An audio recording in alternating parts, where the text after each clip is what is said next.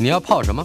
要泡茶、泡咖啡，可不要泡沫经济；要泡泡糖、泡泡澡，可不要梦想成泡影；要泡菜、泡饭、泡妞、泡书本，就不要政治人物跟咱们穷泡蘑菇。不管泡什么，张大春和你一起泡新闻。台北 FM 九八点一 News 九八九八新闻台，今天进行的单元小说大学。今天我们要谈的主题是小说的速度和修辞。小说大学，小说的速度与修辞。我们常说啊，有话则长，无话则短，说时迟，那时快，这都跟小说书场里头的一些惯用语有关。不过，小说，尤其是现代小说，无论是作家、批评家，或者是世故的读者，都常常有另外的一句惯用语，那就是“小说已死”，或者是“小说是不是已经快要死了”，或者是“还会再有人写小说吗？”宣称小说已死这件事情发生过好多次，那些个先进之士们的确可以振振有词地夸夸其谈，像是连环画诞生的时候，电影诞生的时候。电视诞生的时候，以及任何我们可以接触到的影像媒介，已经逞其临级感、逼真性和普及力，提供了乐听受众所能够想象的满足，尤其是对于眼前可见的动作的满足。看起来，透过读小说去了解、去再创造角色的动作，显然是既费事又不见得准确的事。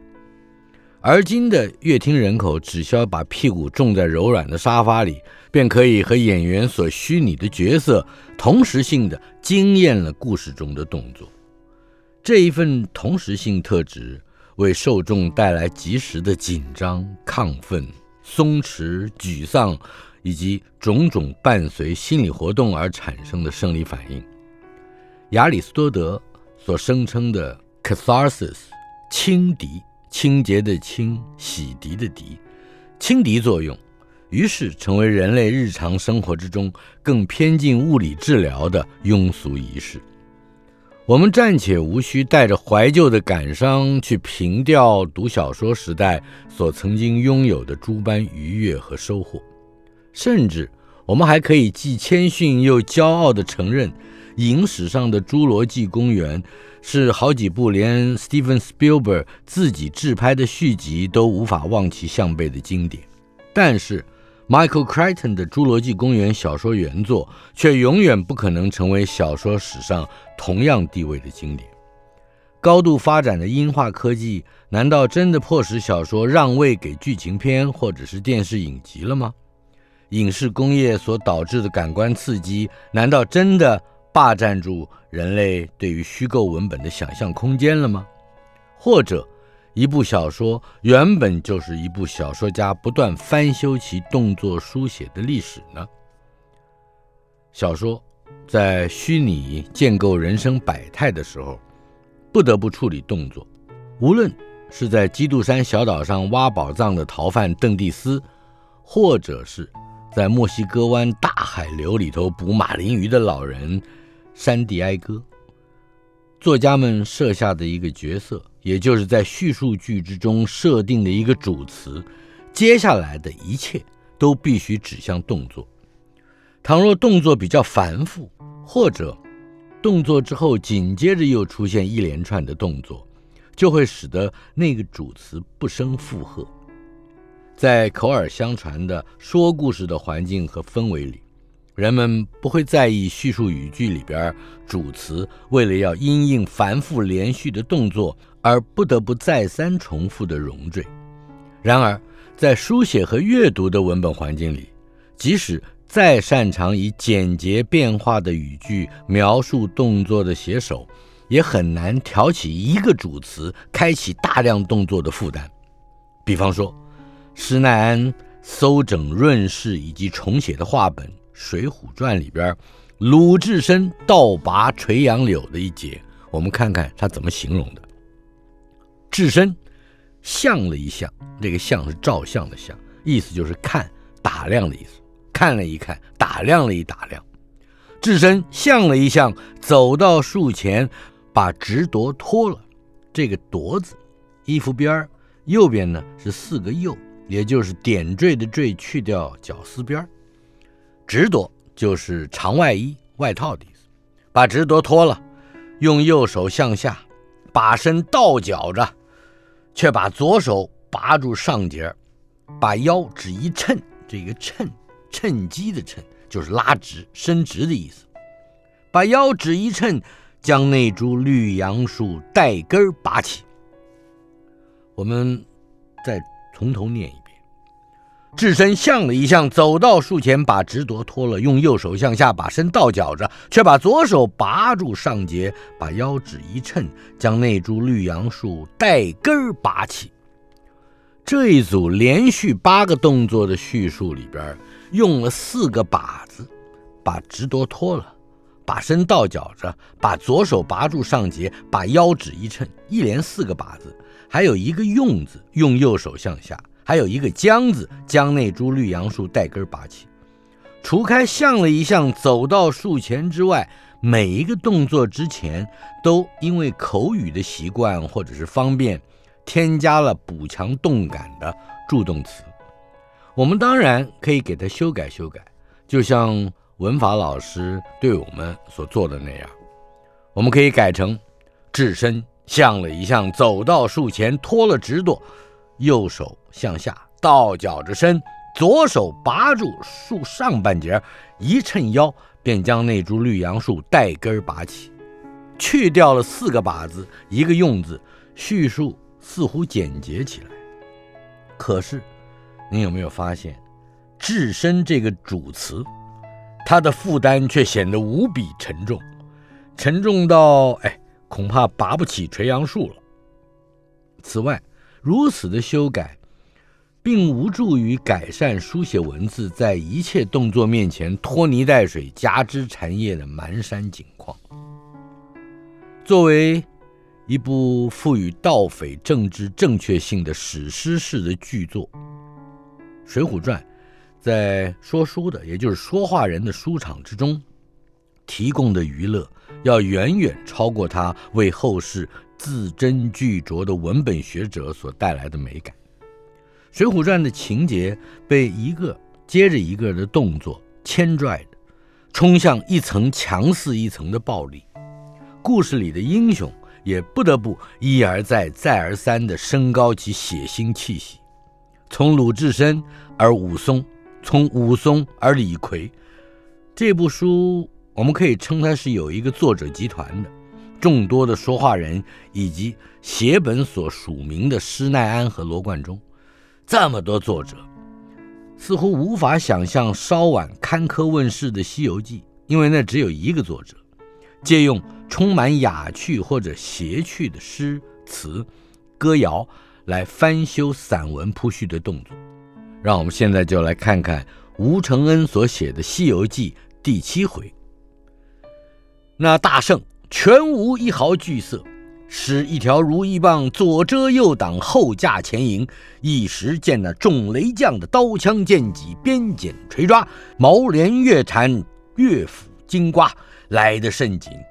他即摇身一变，变作三头六臂，把如意棒晃一晃，变作三条，六只手使开三条棒，好便似纺车一般，滴溜溜在那垓心里飞舞。众雷神是莫能相近，真格是圆坨坨，光灼灼，亘古长存，人怎学？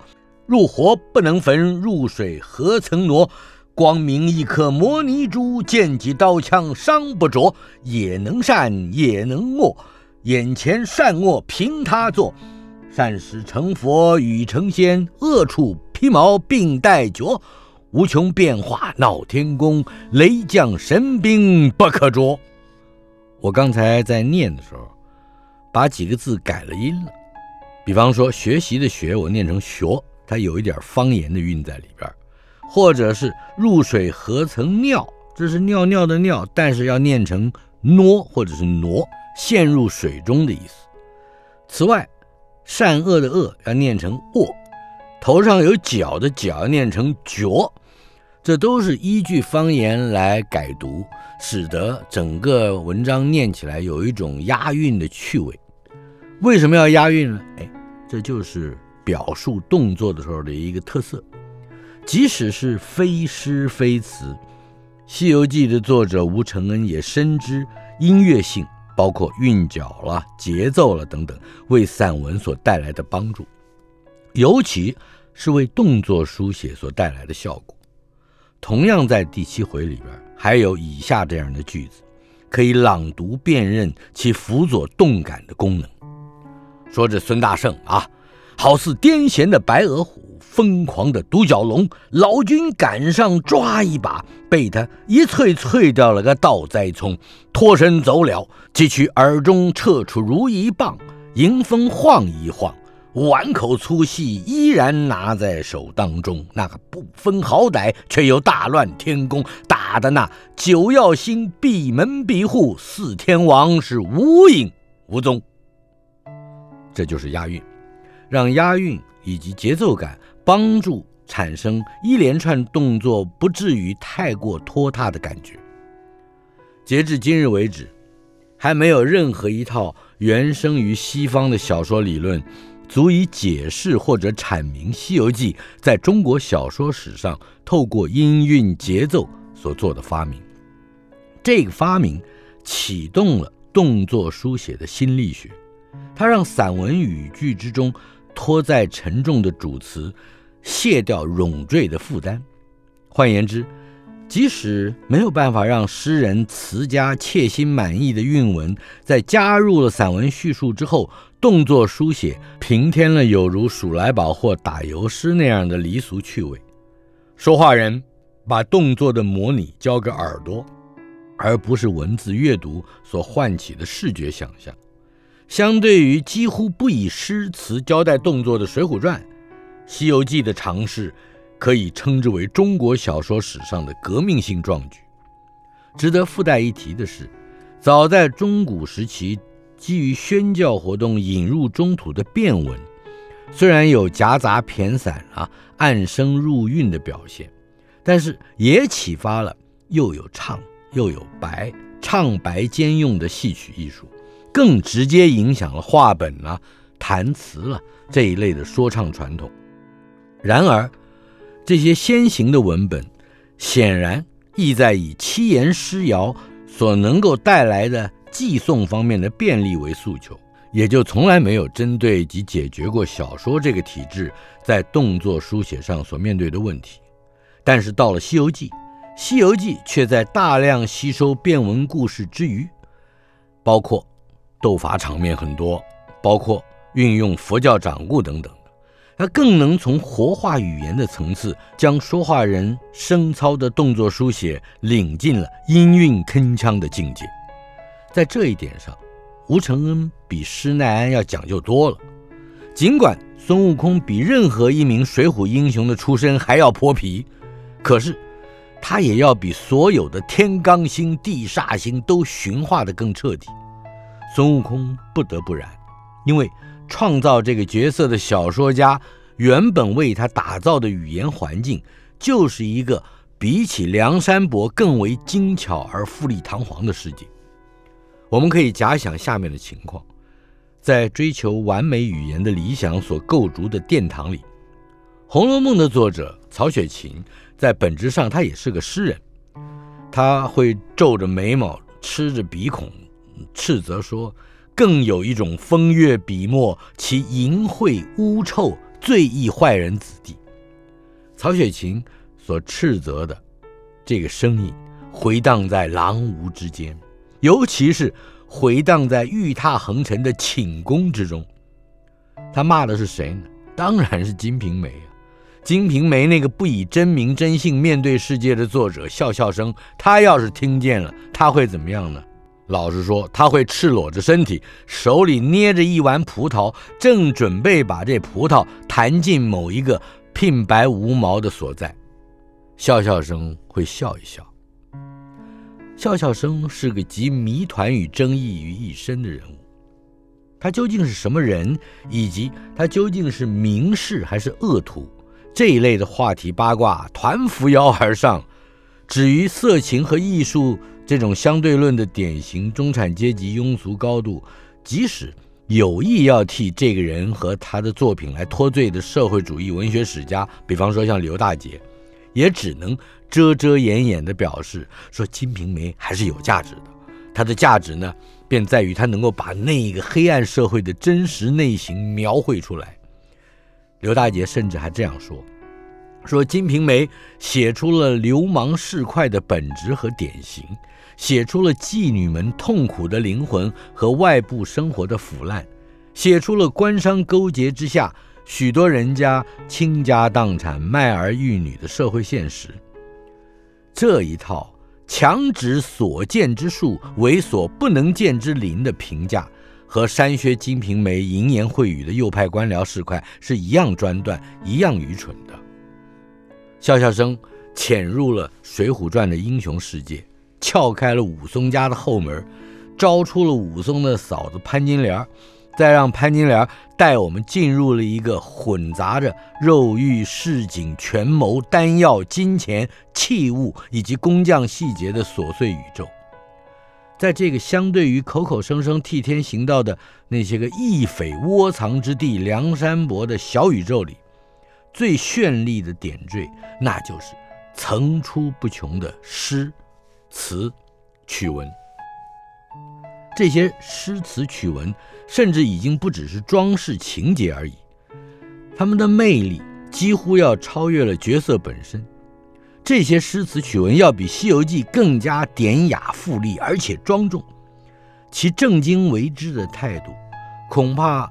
到了唯有《红楼梦》才可以与之相提并论的地步，在这儿很容易使我们想起一个英文单字，叫 burlesque，b-u-r-l-e-s-q-u-e，burlesque，模拟嘲讽。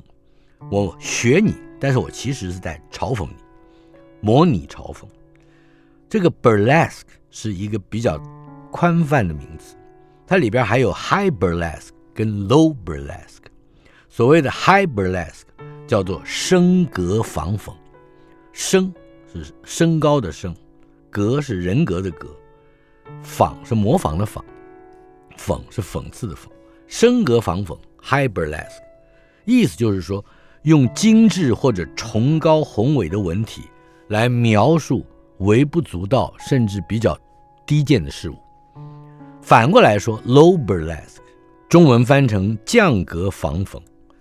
降落的降，人格的格，模仿的仿，讽刺的讽，降格仿讽，就是用低级的、粗鄙的文体来描述或者是歌颂伟大崇高的主题。笑笑生放尽力气写了一百回的长篇小说，在男女的肉体之间，在银托子和壮阳药之间，在酒壶和茶杯之间，在凉床之上、鱼缸之旁。非但极尽状物模情之能事，而且还独具舞文弄墨的姿影。我的看法，笑笑生是故意的，故意要招惹人家骂他，因为弑君子那些卫道之士一定会说他践踏风雅，而这种蓄意招惹你骂我的这种书写态度，正和升格仿讽的精神相吻合。直言之。作者笑笑生一方面选择了水浒英雄的后窗角落作为场域，逆其大叙述、大正义、大道理的格调而图；再一方面又选择了最足以居丧斯文、折入道貌的床子脂粉作为章本。他说的是男女之间不登大雅之堂的那些个事儿，可是，在另一方面。他又不但繁入迷离地用大量的诗词曲文从事动作书写，其用意昭然若揭。笑笑生是企图崩毁那个和文文章的文纠结了千年而不解的大传统，也因此之故，诗词曲文杂册在叙述之中，也就不再像《西游记》那样出于对于散文叙述的弥补和救济，他反而喧宾夺主。成为一场彻底的虐笑。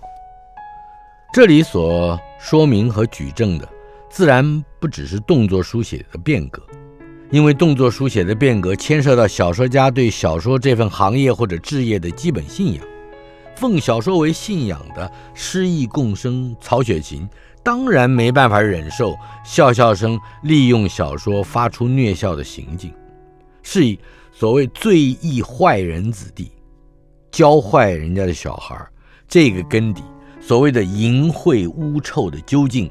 偏应该从笑笑生放肆的虚无态度去理解，以瞬时展开的小说史观之，笑笑生对于书场上大放异彩的《水浒传》，以及他所昭示的大义，显然缺乏敬意。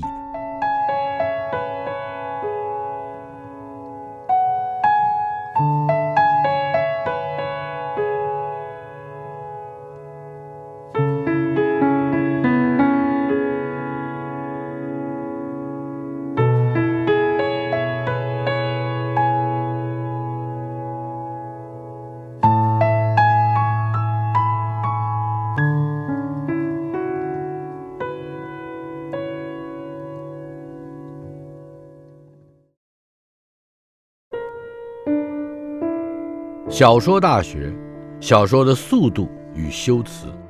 方才说过，曹雪芹最看不得《金瓶梅》那样的书，斥责他最易坏人子弟，淫秽污臭。可是笑笑生对于书场上大放异彩的《水浒传》以及《水浒传》所昭示的那种大义大忠之情，显然也缺乏敬意。对他玩弄得出神入化的诗词曲文，显然。也缺乏敬意，对于他细腻刻画、捕捉、描写的动作，也就是充满肉欲的那些情节，大概也缺乏敬意。怎么说？笑笑生无论他的真实身份如何，简直文如其名的展现了中国小说史上的一种另类信仰，一个整体性的轻蔑，以语体文作为工具。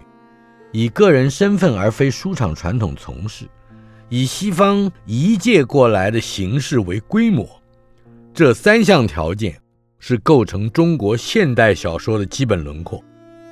作品呢，千篇一律的以印刷在纸面上的方式来面对读者，几乎也就是在这个转隶之后没有多久，电影和电视工业相继掌握和控制了。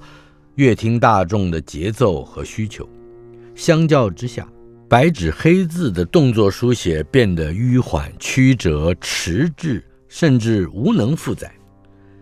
一个在现实里边费时两秒钟的动作，在底片上有四十八格，在录影磁带上大概是六十个相位的影像描述。乐听受众不假外求，结结实实地看见，也听见了这两秒钟里头银幕或者是荧光幕上所发生的事。如果透过吻合观众逻辑的剪接、音效乃至于特效处理，现实世界的时间可以更扭曲，可以压缩得更快，或者延展得更慢。而有话则长，无话则短的小说，在追捕动作这件事情上，却往往适得其反，因为小说没有办法以等同于现实时间的速度处理一个极短暂而繁复却可以一目了然的动作。比方说，莫言有一本书叫《爆炸》，这本书的开场用了四百五十个字，一整页的篇幅，描述了一记父亲打向儿子左脸颊的巴掌。还有 James Joyce，乔艾斯。在《尤里西斯》这本书里，他用了一千多页的篇幅，描述1904年6月16号上午八点到午夜三点之间，一对都柏林夫妻和一个青年知识分子的身心活动。之所以如此，不需要大费周章的辩证。简单的说，只是因为小说早就已经舍弃了描述动作的书写任务。小说早已经进入了动作的内部，我们称之为心理世界或精神世界的呈现。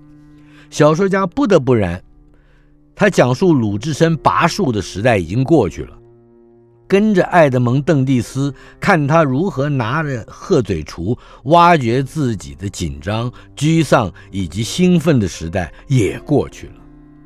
借助于离谣俗曲伸展三头六臂，亦或是启灵于历诗艳词以嗤笑丰乳肥臀的时代也过去了，笑笑声也拜拜了。现代的小说家只有在察觉某个动作内部还有意义，而且这个动作显然没有办法被影音媒介充分掠夺或改编的情况之下，才会去书写它，或者只有这样的动作才值得被书写。古早的说话人留下这么两句颇带后设意味的话，哪两句呢？说时迟，那时快。这两句话可以令现代小说家莞尔的。我们现在写小说的人，没有人会说时迟那时快的。现代小说家唯有在承认自己无能像影视艺术家那样描写动作的时候，才会有可能重建或者是发现他对小说的信仰。小说当然不够快，小说也当然不够慢。然而，就在每一阶段的动作书写的历史上，迟迟其说的小说。都创造了一种和动作角力的语言。换言之，我们不是在描写动作，小说家是在创造一种新的动作感，而这个动作感很可能是一种情感。我们就从情感的感受上去说一说小说的修辞。我们先来读上这样一段小说，大家来猜一猜是谁写的？你不信吗？愁情。真的那样在我心里生长着，我能用长在心头的那只铃木看见它，看见它像一株生长在圆角上的花，在冷暗的苔色映照之中，生出一片叶又一片叶，开出一朵花又一朵花来。梦意的迷离之中，却有无比清晰的透视，一片叶的脉络，一朵花的容颜。都那么星星闪闪的亮着，即使这样，我却无法探掌去触摸它们，爱抚它们，一任它们生长起来，再一朵一朵的萎落，一片一片的从我心上凋零。那是愁，我知道，只是当时形容不出他来罢了。更上层楼，为赋新词强说愁。你看，我不是那样。强说愁的人吧。刚才这一段是谁写的呢？你相信吗？这个作者的确不是那样强说愁的人。这段引文像极了水灵时代的琼瑶，而整部书中俯拾即是的表达一种欲言又止、此时无声胜有声散文诗一般情调的山节号，又直追多年以后从千江有水千江月到白水湖春梦的萧丽红。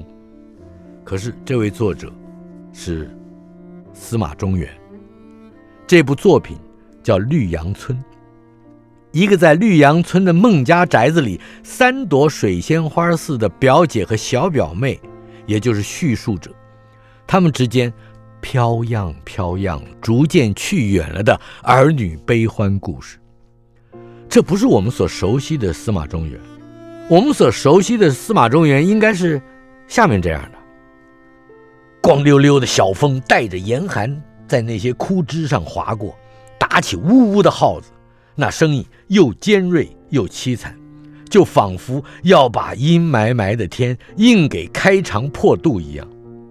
满天灰云，叫与烧煤烧的早霞一映，恢红带紫，真像滴出血来了。这一段出自于司马中原先生的《狂风沙》。从这两段文字的对比，我们就可以看出来，分辨动作描述的特质，其实就是一种风格的辨认。我们从修辞里面所认识的，正是一位作家在面对种种故事叙述的时候，他自己的内心活动。但是这个活动究竟是不是一种特别的表演或表现呢？我想起了一段我小时候的经验。刚进大学中文系就读的时候，有一门课叫新文艺习作，那个时候是全系极少数以白话文作品为材料的科目。任课的老师姓蔡，蔡兴记，复兴的兴，救济的济。蔡兴记先生只教了一个学期，就到美国去定居了。但是他留下来一个让我想了几十年的问题。有那么一天，他把我叫进教室休息室，针对我所写的小说作品提出了一些修改的意见，顺便告诉我，小说动人之处不在修辞，不像写散文，要练字缀词、美化装点。蔡老师还打了个比喻，他说小说里的文笔啊，就好像是时装发表会上走着台步的模特儿的表情。那些模特儿是不应该有什么意态撩人的表情的，因为模特儿登台的目的是在表现身上的衣服，整个人不过就是时装的衬托而已。小说的修辞也不能抢了情节的光彩。这话说过之后，呼呼十年呢，我自己也开始在大学讲堂上讲同一门课程。偶尔也会应邀在一些小说奖项里头干决审，常常听旁的评审，甚至我自己呀，也会脱口而出的说说某篇某篇文笔太差，连作为一篇叙事散文都不及格。这样的意见明明白白记载于评审记录之上，我赖都赖不掉。可是看了以后触目惊心，因为究竟在小说里头应不应该讲究文笔呢？我真是大惑不解，又过了十几二十年，期间不免在写小说的时候，还有些嘀咕，有些疑虑，常常困惑于某一句某一段看起来太过雕琢，我就给它抹掉了；也常常困惑于某字某词读起来太过俗劣而斟酌再三。那么，在我自己的实践之中，讲究文笔或者是不讲究文笔，似乎也在一为两可之间。一方面，我希望自己是个不动声色的时装模特；另一方面，我这模特儿又忍不住常要借助于眼眸流盼之类的种种小小的表情，来引起读者对于小说情节或者其他元素的注意。如此一来，蔡先生当年所提醒我的那话，尤其是小说该不该讲究文笔这疑惑，似乎变成了一个失效的问题，因为。答案过于犹疑，过于模棱，可以是也可以否的答案，显然来自一个坏的问题。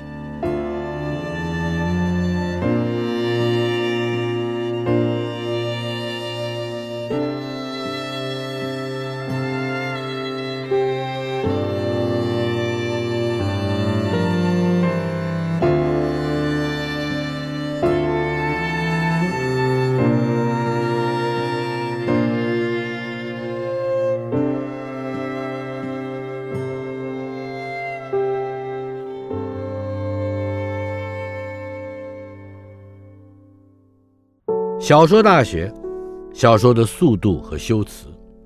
有一次，我和小说家朱天文应邀一块儿去日本参加一个台湾小说日译本出版的活动。主办单位跟我们说了，第二天呢十点三刻来接人，让我们出去参访。第二天早晨大约十点钟左右，我的门底下塞进来这样一张便条，上面写着：十点四十分。我会在一楼大厅出现，天文十点。对我而言，这张便条纸上的留言有点奇怪，乍读之下好像是《聊斋》里头的聂小倩，或者是《七夜怪谈》里的贞子的留言。同样是传递一个信息，我想一般人会写十点四十分一楼大厅见，或者是十点四十分请到一楼大厅，或者是我们十点四十分在一楼大厅碰头。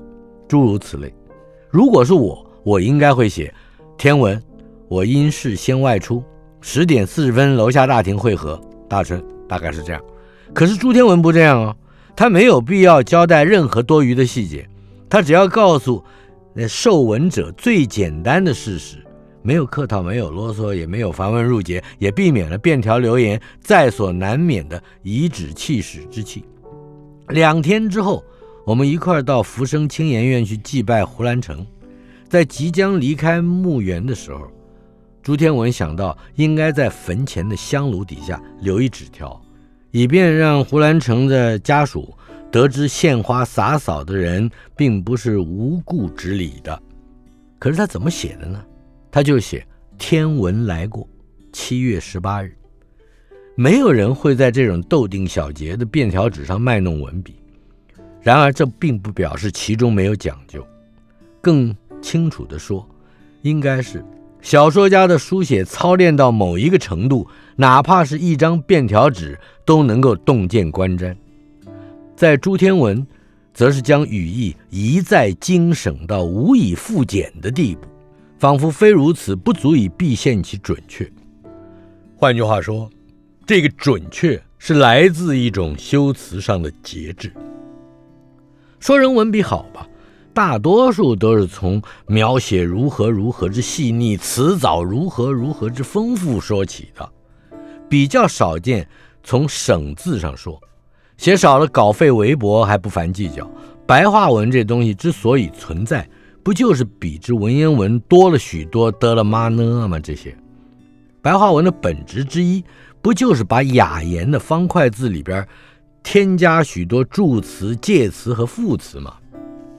新文学运动刚开始的时候，那些著名的所谓散文家，不正是一群为后世小学生作文示范了一种字比较多、句子比较长的文体操练者吗？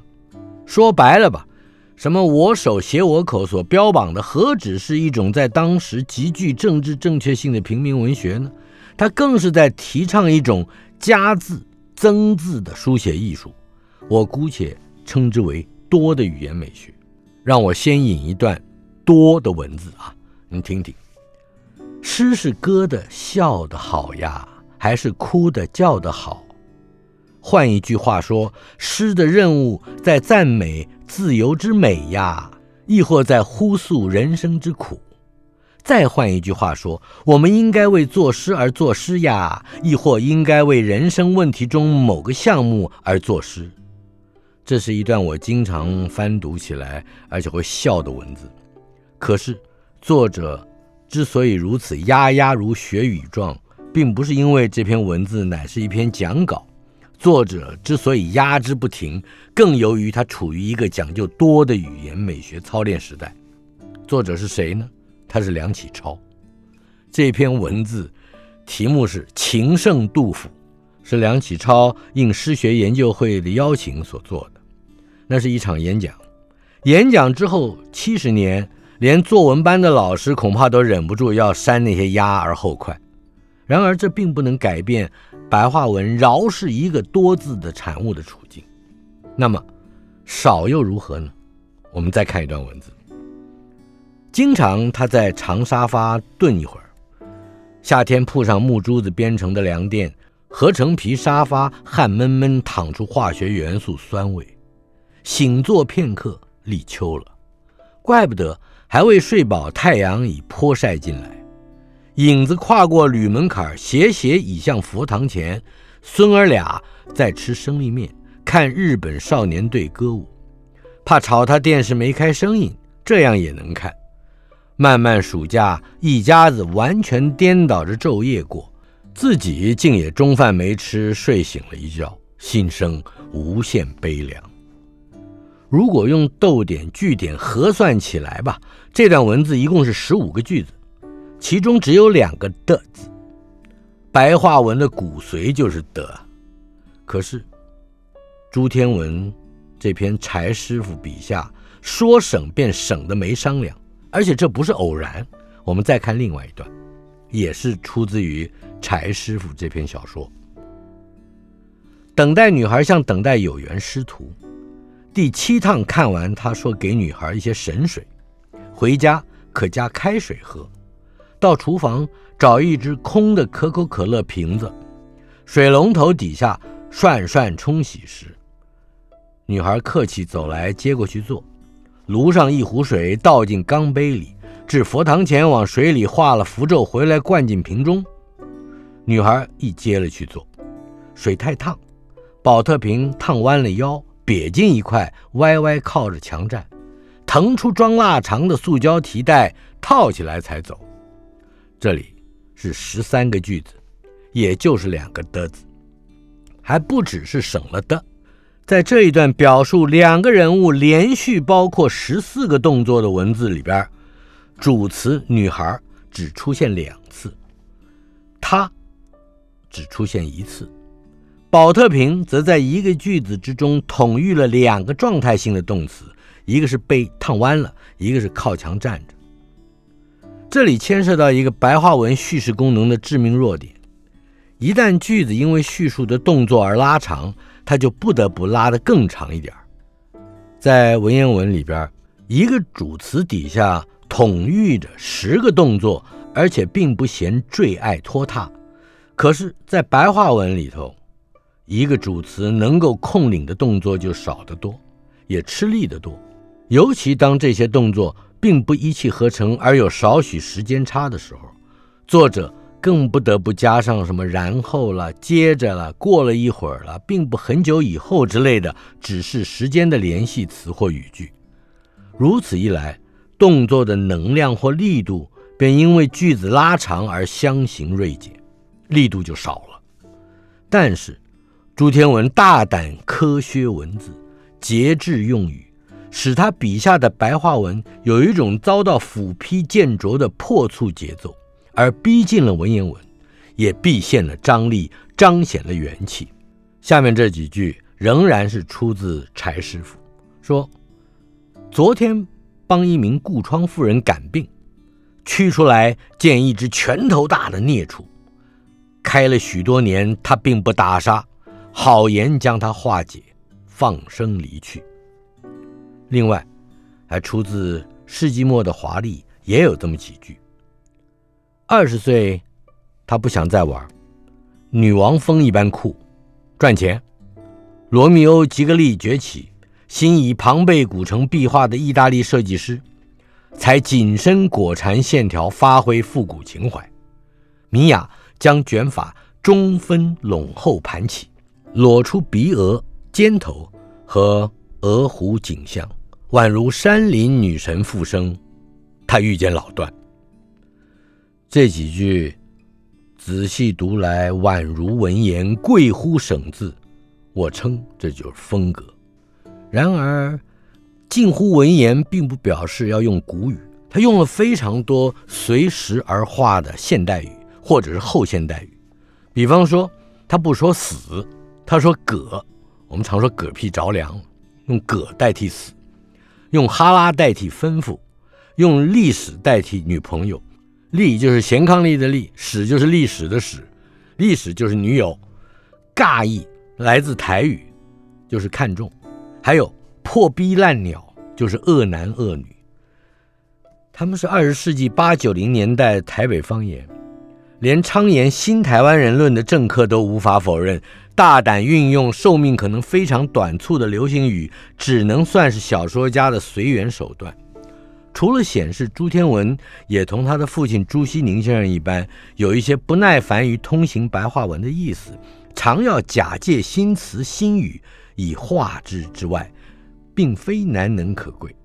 真正值得惊喜而艳羡的是，朱天文是出于无心的缔造了他自己的文笔风格。那就是放手砍去一个原本可能沟通流畅的句子里边大量的介词、助词和副词，减轻了主词无谓的负担。进一步，如果可能的话，尽量省略主词出现的次数。如此变更句构和作者罗列名物来堆砌意象的内在需求，就形成了某种一致性。我们看《荒人手记》里头的这一段：冯志诚的狮龙、小毛驴儿。虎头鞋、百纳袋，吊在灯下的皮影偶，女篮五号电影海报，床头一对木框表的其实甚烂的草书联字，以及云南蓝染布做成的罩被覆盖住整张大床。我们睡卧其间，宛如浮沉于密密的水藻珊瑚枝子里。我目睹这一切，怎么像是目睹我自己的青春残骸，遍地狼藉。反复展读。